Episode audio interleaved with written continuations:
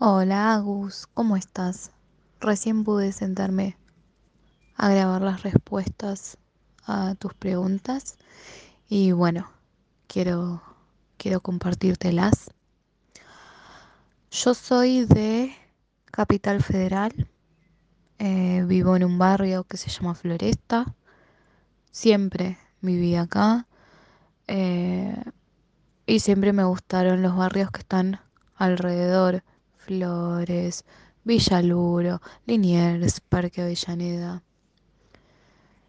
Me llamo María Alejandra Luna y me dedico a dar clases de lengua y literatura en escuela secundaria. Tengo 27 años, este año voy a cumplir 28 y mm, la verdad es que me siento de esta edad. Si bien mis referencias, eh, por llamarlas de alguna manera, tuvieron otro tipo de vida a mi edad. Por ejemplo, mis papás ya estaban paternando justamente. Em, siento que gracias a la representación en películas o en series de la gente de 30 años, em, no me puse una presión sobre el estilo de vida que debería estar llevando. Si, por ejemplo, la gente de 30 años en, en ciertas mm, expresiones cinematográficas eh, ya vive sola o por lo menos es propietaria o alquila. Este no es mi caso, pero, pero me siento de 27 años. No, no me siento ni más inmadura, ni más joven, ni más vieja, amarga, nada de eso. Me siento de esta edad.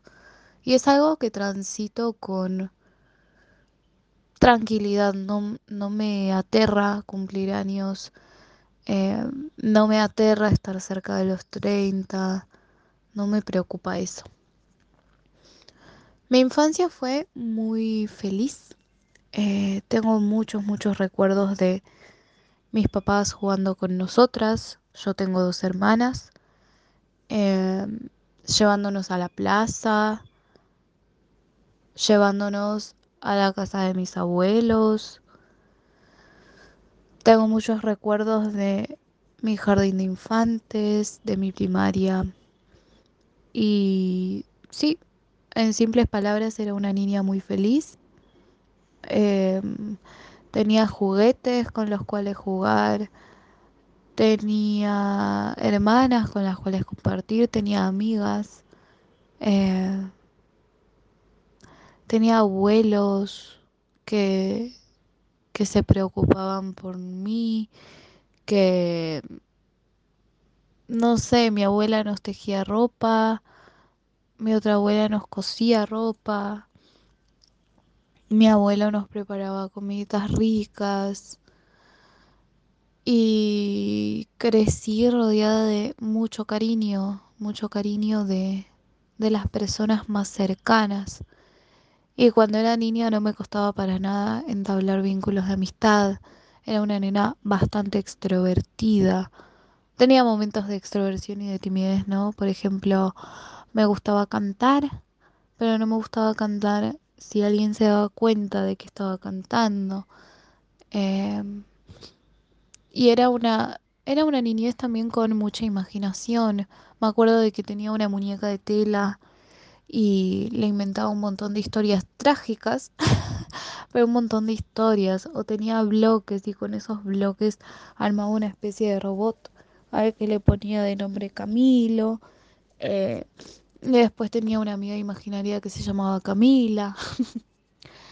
Eh, así que sí, podría definir mi, mi infancia como feliz y creativa.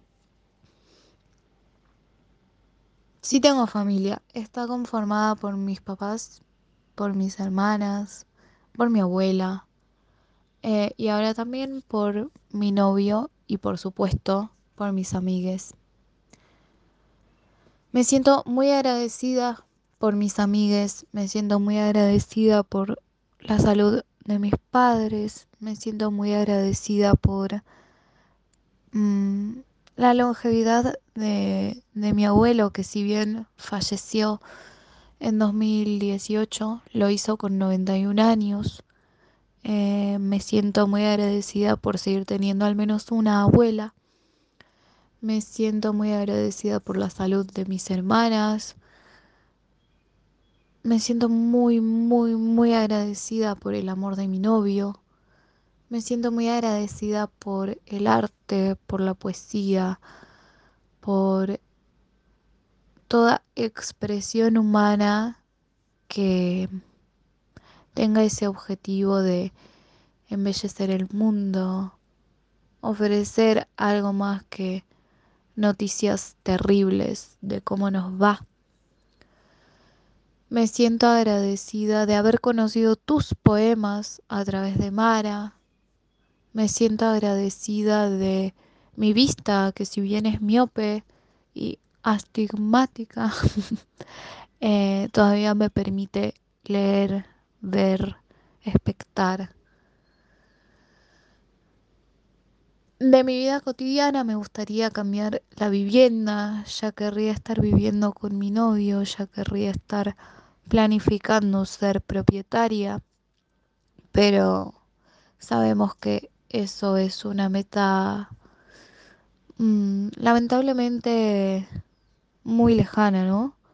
Es una meta que conforma más el mundo de la imaginación y del ideal que de lo tangible. Pero bueno, Dios proveerá, suena muy místico, muy religioso, muy sectario.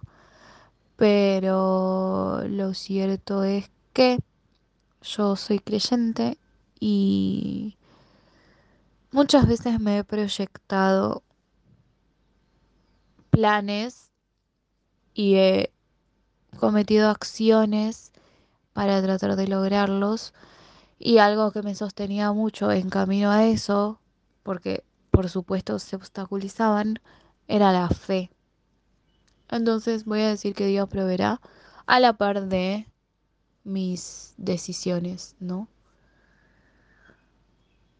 No sé cuál es mi peor defecto. Siento que mm, mm, que actualmente puede serlo la, la mecha corta, la intolerancia. Yo antes era una persona muy, muy, muy paciente, pero paciente también en el mal sentido, ¿no? Porque soportaba todo y no hay que soportar todo, hay que poner límites y no dejar que las personas se extralimiten con una. Eh, y tenía mucha paciencia, una paciencia excesiva, lo cual fue dejando estragos en mi personalidad. Y actualmente no, no soy tan paciente ni tan tolerante, ni puedo poner la otra mejilla. Me, las cosas que me caen mal, me caen mal de inmediato. Y no hay manera en que yo pueda mm, tomarlas de la mejor manera posible. Perdón por la redundancia, pero no, ya no hay modo de, que eso pase. Y tiendo a reaccionar antes de tomarme esos tres segundos para respirar. Eh, igual mis reacciones son chistes ácidos eh, y, y confrontaciones. Nunca Nunca nada excesivo, ni violento, ni agresivo. Pero bueno, me gustaría no estar haciendo chistes ácidos cuando algo me cae medio mal. Preferiría procesarlo un poco más y reaccionar de, de una forma más amable. Mi mayor virtud siento que es la sensibilidad la sensibilidad me ha permitido desarrollar empatía. La sensibilidad me ha permitido ser mucho menos ácida de lo que podría. La sensibilidad me, me permite seguir teniendo eh, un norte. Si bien soy una persona mucho menos paciente, eh, me arrepiento rápido de mis reacciones ácidas y puedo pedir perdón. Mi sensibilidad me, me permite pedir perdón cuando hice mal las cosas. Y eso siento que es una virtud, porque no todo el mundo está dispuesto a asumir errores y disculparse. Y mm, yo siento que hay acciones, hay errores, hay decisiones que no son perdonables, pero ante las que sí hacerse cargo y pedir perdón es una virtud. Entonces yo diría que es esa, que va de la mano con la sensibilidad. No estoy conforme con el mundo tal como está. Em, más allá de todas las escenas de violencia que se viven diariamente dentro y fuera del país, pienso que, que hay un signo de época que es muy feo, que tiene que ver con los extremos. Mm, No sé, si alguien se posiciona a favor de Palestina, por ejemplo, ya se le acusa de estar a favor del terrorismo, ya se le acusa de ser antisemita y hay muchos matices entre una postura y la otra que, que son valiosos y que, y que son eh, dignos de análisis. Entonces no me parece bien que se catalogue a alguien de algo que no es solo por ofrecer una opinión.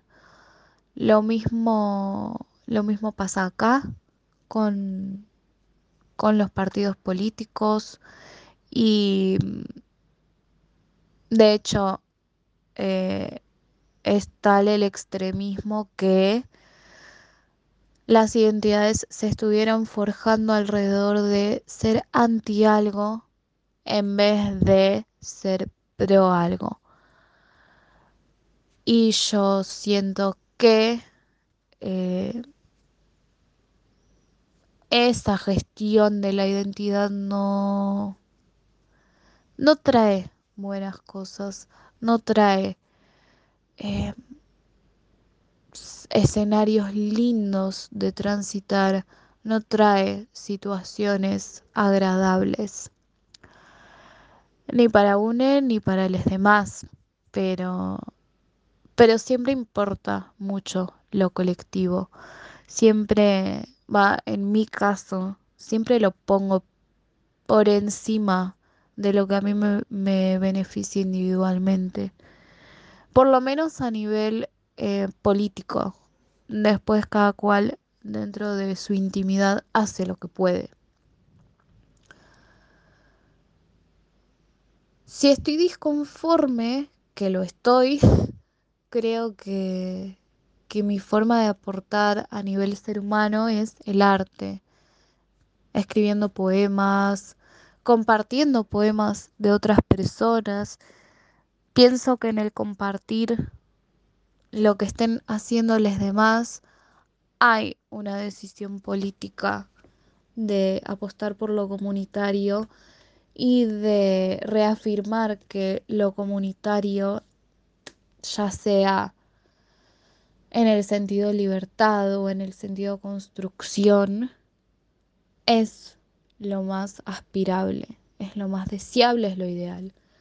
Eh, entonces, mirando qué hacen los demás, haciendo desde mi lugar y trazando diálogos entre esas dos instancias, me parece que puedo hacer un aporte. Mm, trato de que los poemas no se conviertan en una propaganda de nada, pero a la vez no puedo evitar que se note, que se permeen mis pensamientos en ellos. No sé, tengo un poema que, que justamente habla de cómo nos han robado la palabra libertad y la relaciono con, con momentos o con imágenes que, que a mí se me hacían libres y que estaban muy asociadas a luchas políticas eh, y, que, y que parecen ya no estarlo. Si pudiera darle un mensaje a la humanidad, sería ese, que apuesten por lo colectivo, que nadie se salva solo, sola, sole, que, que la libertad individual no existe, la libertad privada no existe, o sí existe, pero es a costa del despojo. Entonces, eh, toda construcción de la libertad tiene que contemplar a los otros y por ende la, la mayor libertad es colectiva, es comunitaria, es con los otros o no es.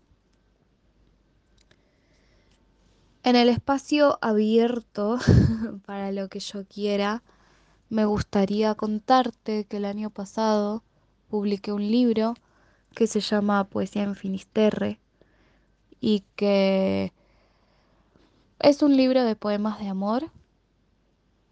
Sé que la poesía amorosa está muy asociada a lo, a lo mal femenino, ponele, está muy vapuleada, pero yo siento que los poemas de amor siguen siendo necesarios y de hecho son más necesarios que nunca y que declarar radicalmente el amor hacia una persona es un acto de, de lucha y de, mm, no sé cómo decirlo, y de, mm, de propuesta, eh, sí, de propuesta de cómo, de cómo sería un mundo más habitable, donde amarse no sea un motivo de vergüenza y, y ese amor no necesite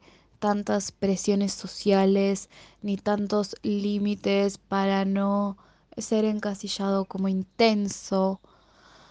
Por eso escribí ese libro y profundamente inspirada por el amor que me genera mi novio.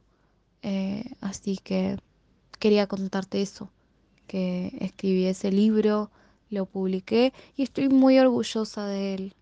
Y me gustaría que todas las personas que hacen arte estuvieran orgullosas de sus trabajos, porque es algo maravilloso, es la paz fiel huella de que la humanidad existió y existe.